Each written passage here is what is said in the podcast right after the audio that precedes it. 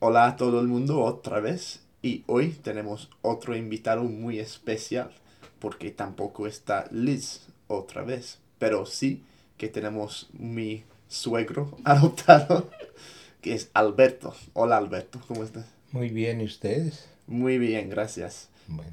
¿Y cómo conoces a, a Liz y a Claudia? Ah, a Liz y a Claudia. Claudia la conozco en, por allá en una iglesia mormona, a la cual iba yo a, a estudiar inglés porque era gratis.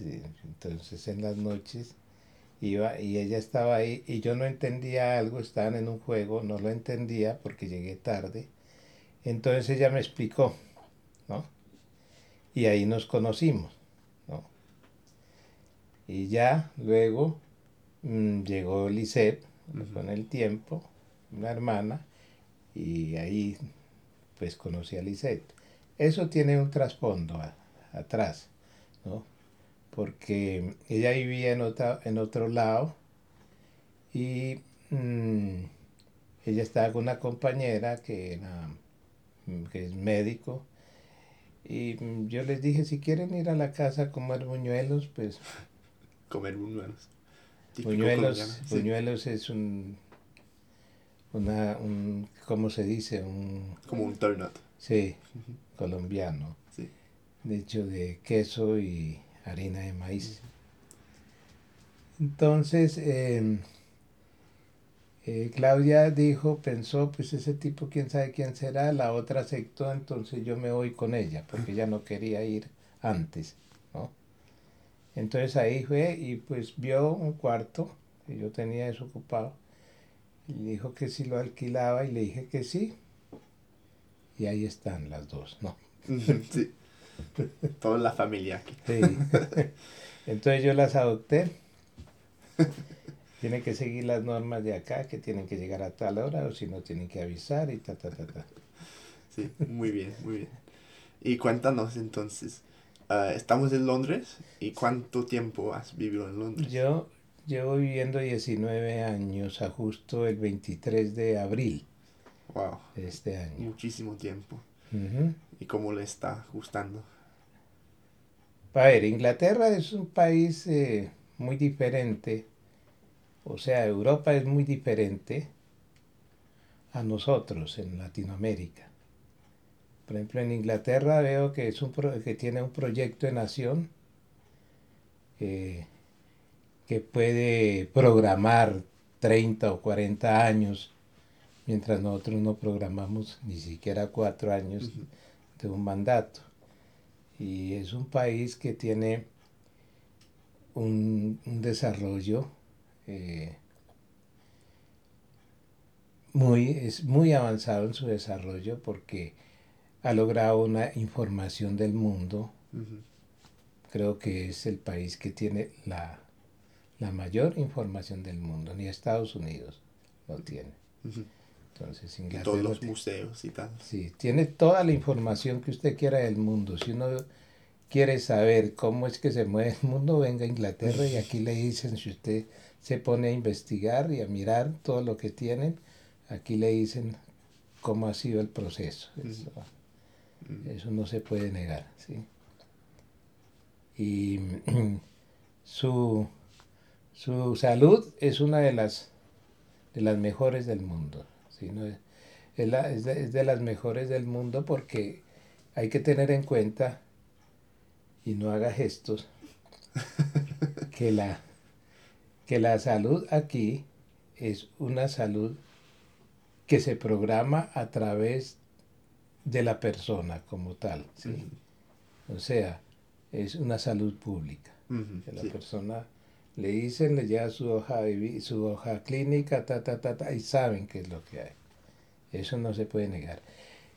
Que, que ahora pues, la vayan a privatizar o que antes ha fallado en algo, eso es como todo, ¿no?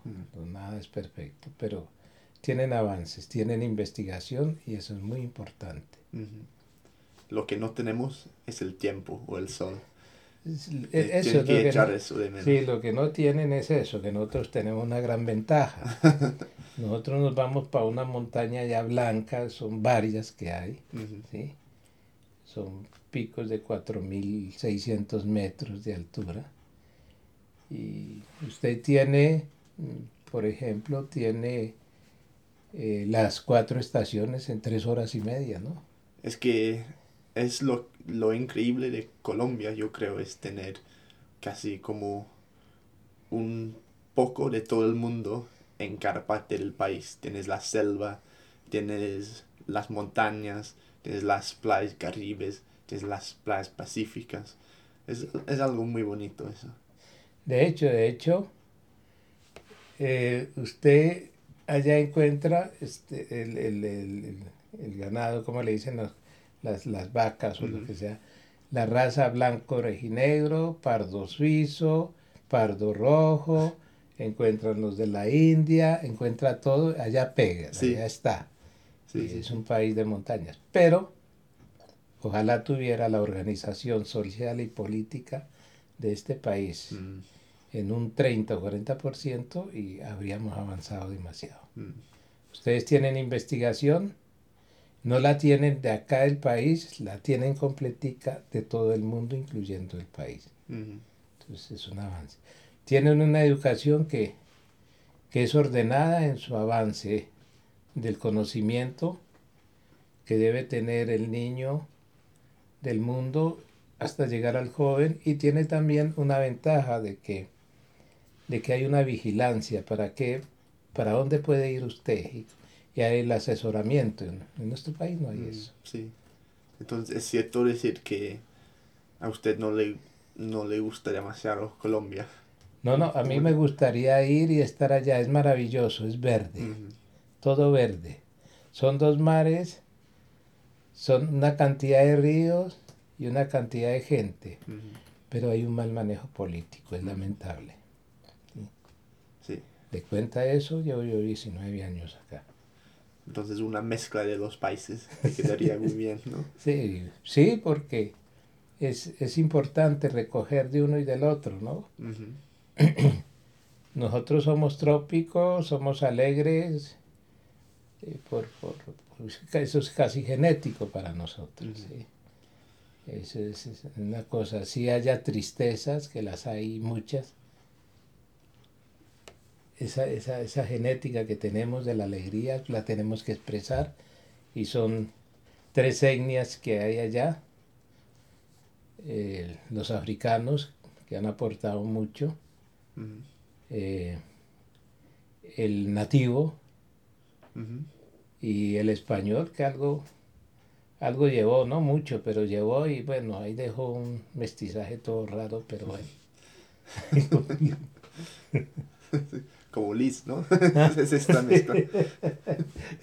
Sí, es, un- es, es algo que culturalmente no le hemos podido definir porque no, no, no, no nos, no es que no nos hayan dejado, sino como que no, como que no queremos, como que no queremos entender qué somos. Entonces ahí perdemos ese piso cultural que ustedes los ingleses tienen y que nos pueden llevar más adelante. Nosotros perdemos mucho piso cultural, no solo en Colombia, casi en América Latina en su totalidad. Sí, yo, yo creo que eso es por porque tenemos muchos años más de historia. No, Ten- yo creo, no, yo no creo ¿No? en eso. Yo creo que lo que pasa es que nosotros copiamos mal, ¿sí? Y nosotros entramos a depender de los países que tienen el poder eco- económico y político en el mundo. Entonces ahí ya perdemos todo el piso y no, y no desarrollamos nada. No, no investigamos, no creamos ciencia. Pero es un, es un país bastante joven comparado con Europa. Sí es bastante joven y, es, y está sobre un continente que llaman joven. Mm. Es- Bueno, ha habido mucha gente ahí, pero las civilizaciones y las ciudades son bastante nuevas, ¿no? Sí, el, el problema no es que la civilización sea nueva o la ciudad sea nueva. El problema es que nosotros mismos tratemos de entender lo que había. O sea, los nativos eran lo que llamamos indígenas por accidente, ¿cierto? ¿Sí? Los nativos tenían su propia cultura y conocían bien la tierra, ¿sí?